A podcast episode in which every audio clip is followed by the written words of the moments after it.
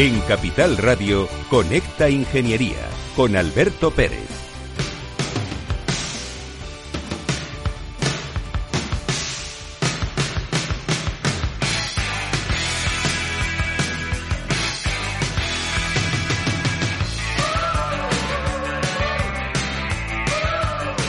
Buenos días, España. Buenos días, ciudadanos. Bienvenidos a Conecta Ingeniería, los reyes de la mañana de los miércoles. Creo que son ya tres semanas de guerra. No a la guerra, paz, a ver si el mundo somos capaces de solucionarlo entre todos. Pero lo más importante de todo es que estás aquí en Conecta Ingeniería y hoy vamos a hablar de un tema pues que me apasiona. Ya sabéis que los ingenieros tenemos ese carácter social y queremos apoyar todas esas iniciativas sociales que proporcionan a la gente pues tranquilidad, saber dónde acudir, ayudarles. Para eso vivimos y estamos en la Tierra. Este planeta azul, ese puntito azul en el universo. ¿Casualidades? Probablemente.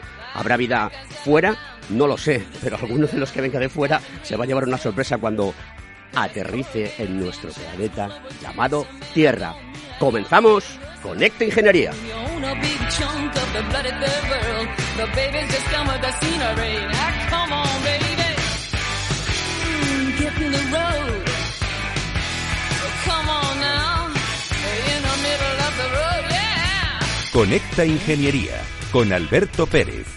Según sondeos realizados por colegios profesionales, las licencias registran plazos de tramitación superiores a los 18 meses. Los encuestados afirman tener sentimientos de impotencia por los retrasos inaceptables y gravosos. En eCity, las licencias ya no son un problema. Gestionamos con celeridad tu licencia o declaración responsable de modo presencial o telemático. Te garantizamos trato personalizado, seguridad y solvencia. eCity es una entidad colaboradora urbanística del Ayuntamiento de Madrid con más de 10 años de experiencia. Solicita información, tu EQ de confianza, www.ecity.es.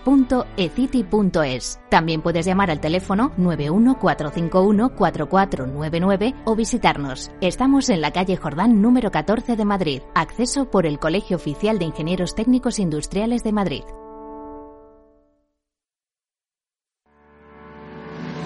¿Quieres ser empresa colaboradora del Cogitim? Gracias al convenio gratuito tendrás multitud de ventajas para tus empleados aunque no estén colegiados, tales como descuentos en formación presencial y online, acceso a Proempleo para que puedas encontrar el perfil que más se adecue a tus necesidades y aparición en nuestras publicaciones y web, entre otras. Hoy más que nunca, colaboremos juntos. Puedes llamarnos al 91 448 2400.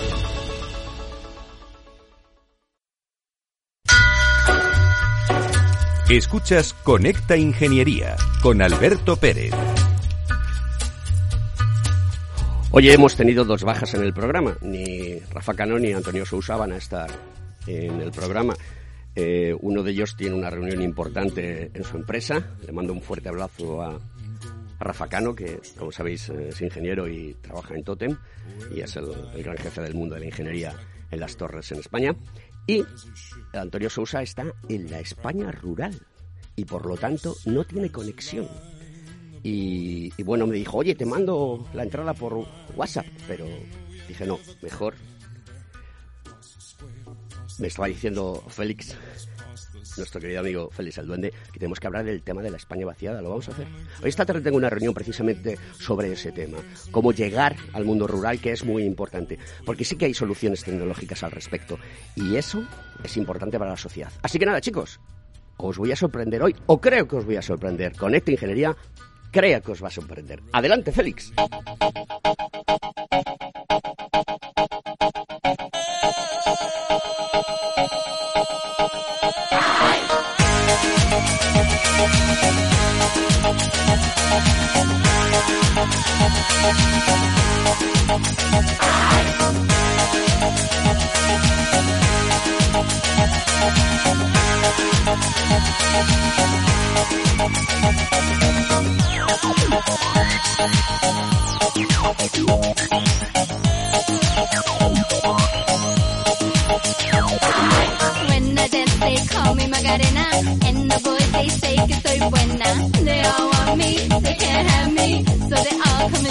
Yo sí que estoy buena, como dice la canción.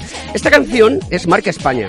Eh, es la canción que está entre las 14 que más tiempo ha estado en las listas de éxitos en el mundo. Y ahí tenemos a los del Río, que son Marca España, ¿no? Ahora que lo necesitamos más que nunca. Vamos a por ello. Y como somos Marca España, traemos a gente española. Y de origen español. Buenos días, Aline, ¿cómo estás? Hola, buenos días. A que esto no te lo esperaba. No.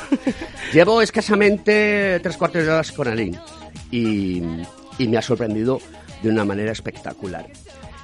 Ella, su nombre completo es Aline Bravo Frasias. Es de- eh, sus pa- su madre, su padre es de, de origen eh, granadino. Eso es. Naciste en Brasil, has estado en Estados Unidos viviendo, de ilegal, como tú decías, y también, Secreto. y también, y también, eh, pues has acabado en España. Eres diseñadora gráfica, ¿no? Sí, soy diseñadora gráfica y diseñadora de experiencias, design thinking y todo eso. Y mm, ¿cómo es tu día a día en un trabajo de diseñador gráfico? ¿Qué haces? Cuéntame. Hombre, depende. Yo ahora estoy trabajando con Client Experiences, que es básicamente lo que hacemos son sesiones de trabajo colaborativa para poder llegar a pues, conclusiones ideales para soluciones que necesiten. Muy bien, y además tú trabajas en una gran empresa, ¿no? Importante, de reconocido prestigio, que es eh, Ernst Young, ¿no? Y guay, eso es. Muy bien, ¿estás contenta? ¿Te tratan bien? Es increíble. Estoy muy feliz. Bueno, pues ustedes ven que es una persona normal, y lo es. Pero ella es autista.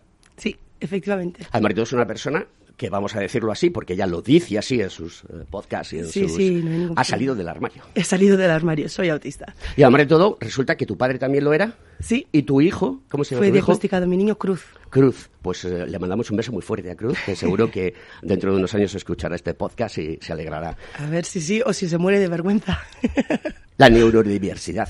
Neurodiversidad, ¿Qué, eso qué es es. la neurodiversidad? Pues la neurodiversidad es un término eh, usado por Judy Singer, una psicóloga, que apuesta por decir que las diferencias cognitivas son normales dentro de la variedad humana, que no es nada del otro mundo y que queremos pasar de un modelo de aceptación a lo que tenemos ahora. Y es una es un movimiento que lo adaptó Estados Unidos súper bien. Eh, eso los países anglosajones lo tienen muy presente, que en España aún está empezando, pero es un movimiento que engloba a cualquier persona que tenga una diferencia cognitiva distinta. Entonces eso engloba autismo, TDAH, Tourette's, um, TOC, todas esas personas, dislexia, discalculia, infinitas variedades. Y lo que nos une es eso, que nuestra, nuestra mente, nuestra cabeza está hecha distinta. A mí me gusta decir que es como iPhone en Android. O sea, son ambos teléfonos muy funcionales, los sistemas operativos son funcionales, pero hay muchas aplicaciones que no traslada bien de uno a otro y necesitan cierto tipo de adaptación para poder usarla en el otro teléfono.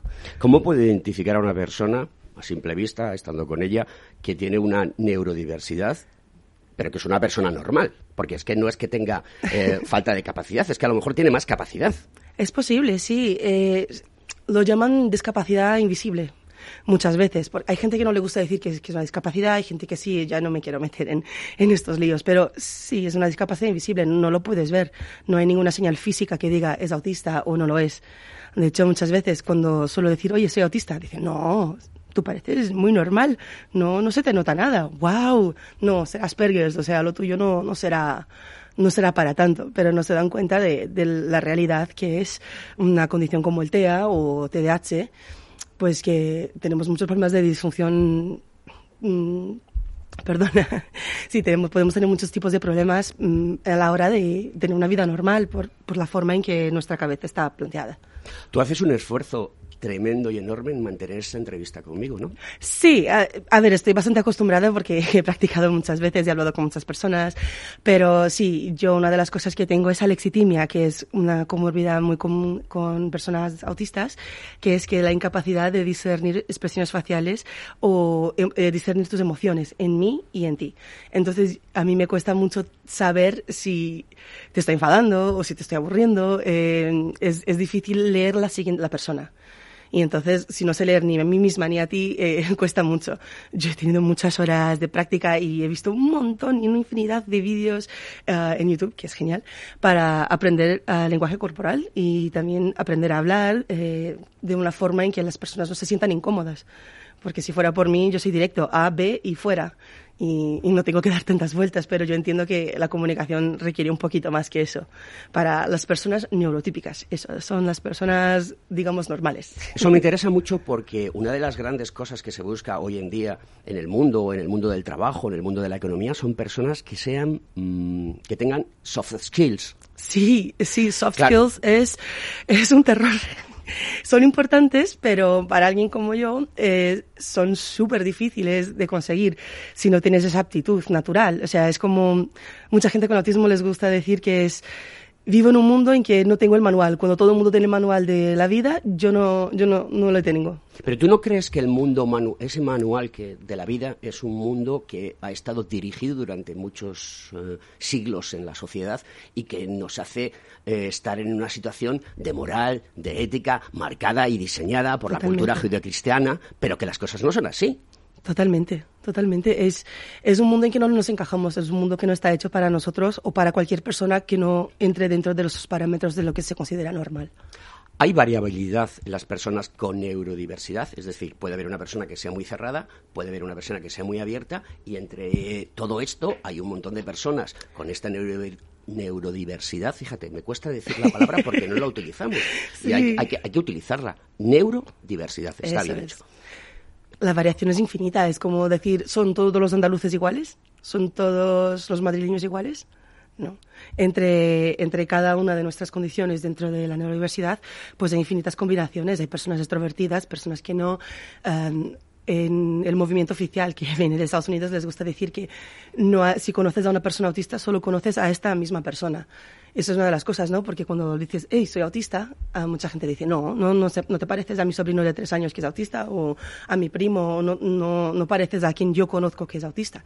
Pero es que nuestras de- necesidades van variando muchísimas, entonces es un poco injusto mm, que no te crean cuando tengas un problema así solo porque aparento ser socialmente apta.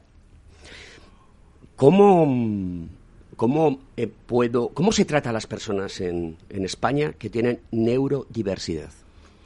Yo creo que es un vacío enorme porque no se hablan. O sea, mucha gente intenta ocultarlo. Si tienes un niño que es diferente en el parque, pues no vas o sales corriendo cuando te miran solo porque se comporta de forma distinta. Yo he visto esto infinitas veces am, porque mi niño es autista, entonces yo voy al parque con él y veo que cuando a veces tiene estereotipias. Las estereotipias son movimientos compulsivos que tenemos los autistas para calmarnos. También la gente con TDAH suele tenerlos, muchas condiciones lo tienen, que son esos movimientos de mover las manos. Alguna vez mueves el boli en tus manos o mueves la pierna cuando estás sentado, moviéndola arriba y abajo. Esos son estereotipias, que es como unos movimientos que usas para tranquilizarte, o sea, o para quemar esa energía y centrarte y poder hacer alguna cosa. Y cuando esos niños tienen esas estereotipias de mover las manitas o aletear, como les gusta llamar, la gente pues mira y yo, yo no tengo ningún inconveniente, pues, pues mira, puedes mirar, no pasa nada, porque la gente no acepta las cosas distintas. Sorprendente. Sí, ¿Y qué le pedirías a la administración? Bueno, primero más datos. Eh, no hay datos en España. Eh, todo lo que sabemos del autismo, por ejemplo, hablo mucho de autismo porque soy autista y creo que tengo bastantes conocimientos para poder dominar el tema.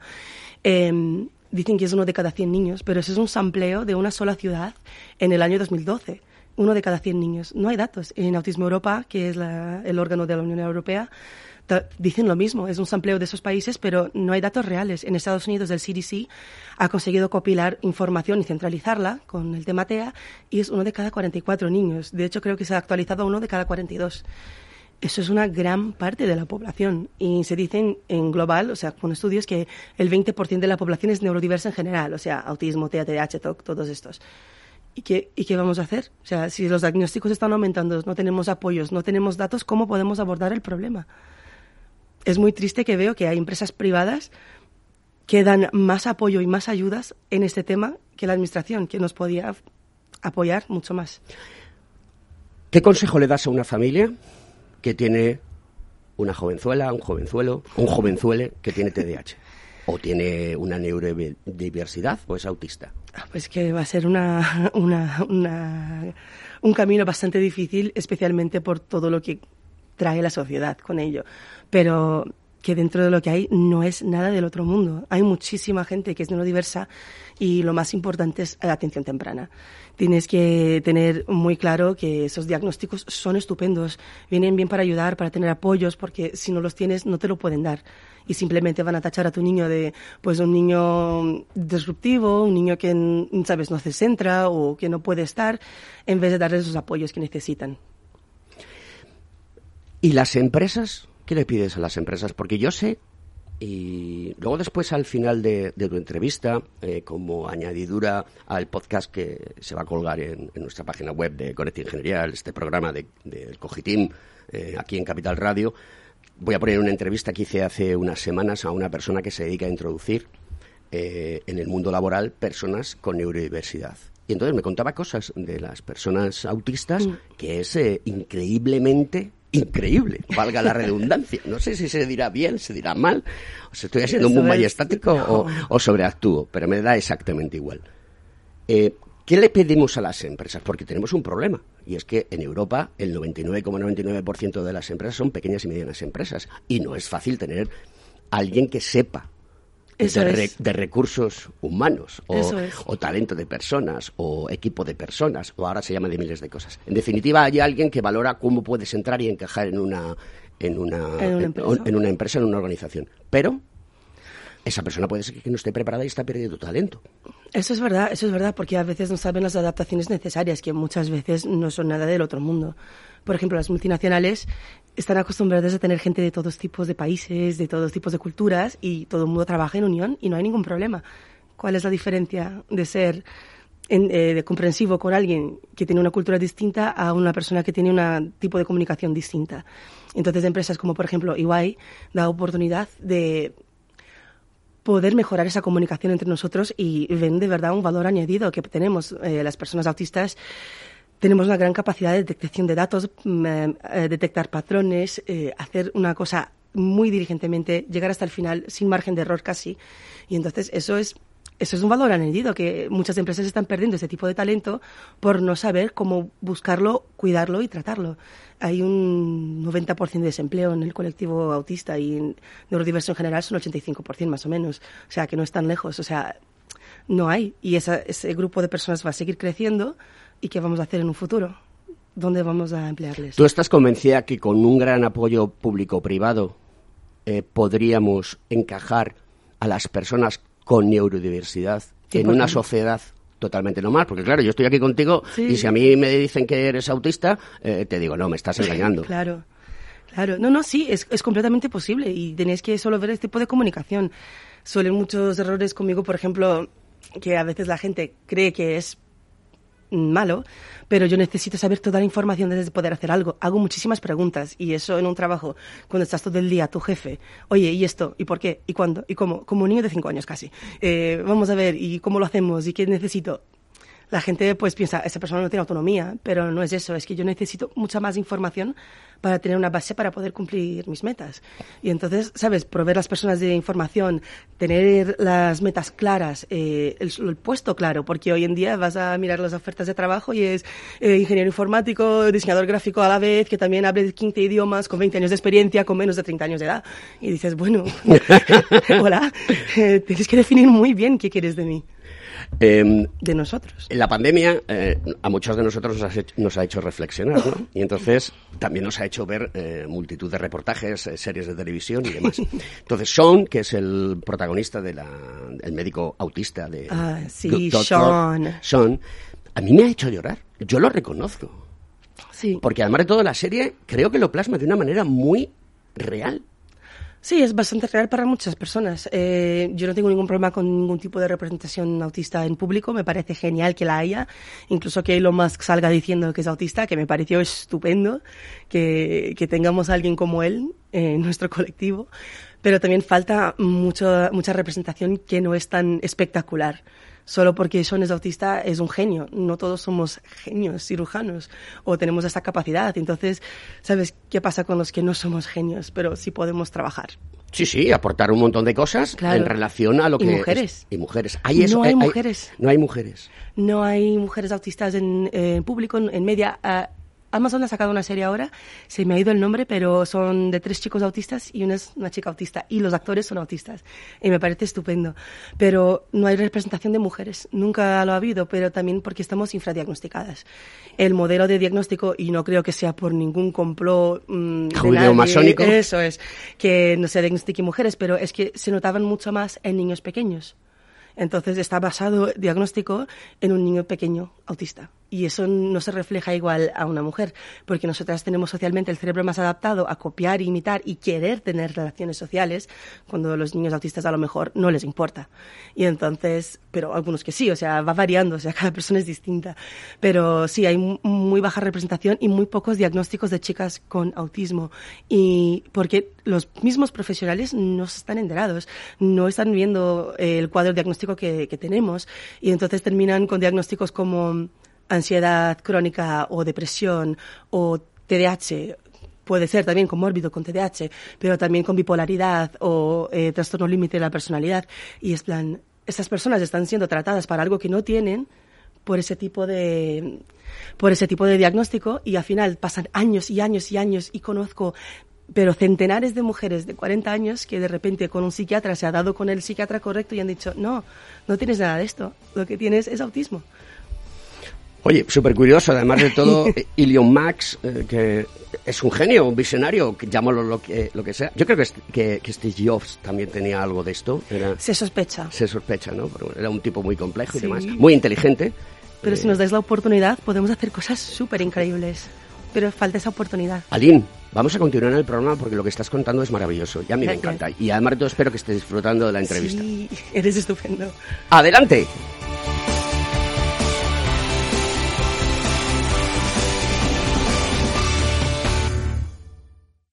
En Capital Radio, Conecta Ingeniería con Alberto Pérez.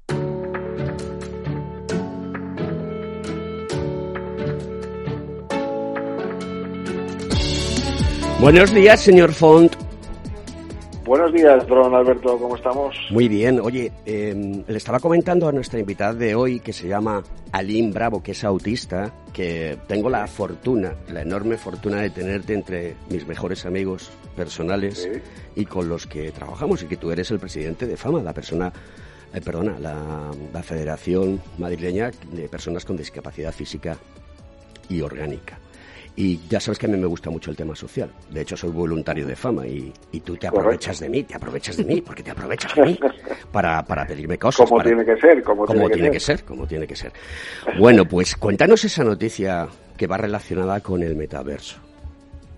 Bueno, hemos, eh, ya sabes que a nosotros nos gusta mucho la innovación, nos gusta mucho estar en todos y cada uno de los foros, incluso en los que poco o nada aparentemente tienen que ver con nosotros, es decir, eh, aquellos lugares y espacios donde se hablan de educación, se habla de empleo, se habla, fin, de ocio, la cultura, el deporte, eh, pero no precisamente tiene que ser específicamente tratado para personas con discapacidad, porque nosotros, como he dicho muchas veces, conocemos nuestros problemas. Lo que hace falta es que eh, no tanto contar nuestros problemas, que al final se van a aburrir de nosotros, en el buen sentido de la palabra, pero sí que nos permitan contar nuestras capacidades, nuestras bondades y esas ganas de incluirnos en una sociedad de una manera normalizada. Y ahora, pues gracias a la colaboración que hemos mantenido con la Asociación Española Multisectorial de Microempresas, a través de una plataforma virtual eh, inmersiva, eh, pues vamos a tener un aula que se va a llamar Aula Fama Metaverso, donde a través de un avatar nos podremos reunir con la cantidad importante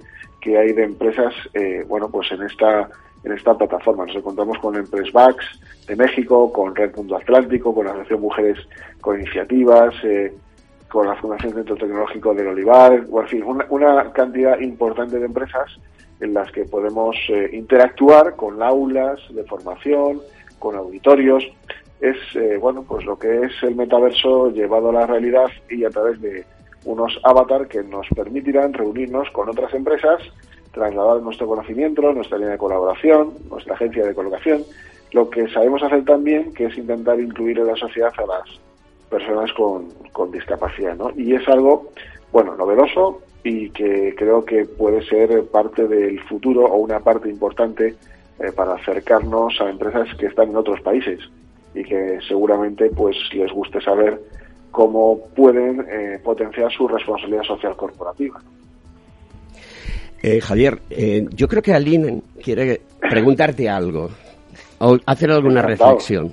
Pregúntale lo que tú consideres oportuno a Javier Font, que es el presidente de la Federación con Personas con Discapacidad. Porque todo lo que contáis vosotros tiene una traza común y es que estáis muy olvidados en muchos sitios, ¿no, Aline? Es verdad, o sea, ¿cómo, cómo planteas que podamos hacer conocer más nuestras capacidades? O sea, yo siempre estoy buscando la salida para poder hablar de ello. No quiero imponer nada a nadie, o sea, de ninguna manera que, que la gente tenga que aceptarme porque sí, porque oye, cada uno es como es, pero yo me, me, me gustaría mucho para los demás que, que sepan qué nos pasa, cómo podemos hacer que no- nos integren más, o sea, ¿qué, qué hacemos? Javier, vaya reto, ¿eh?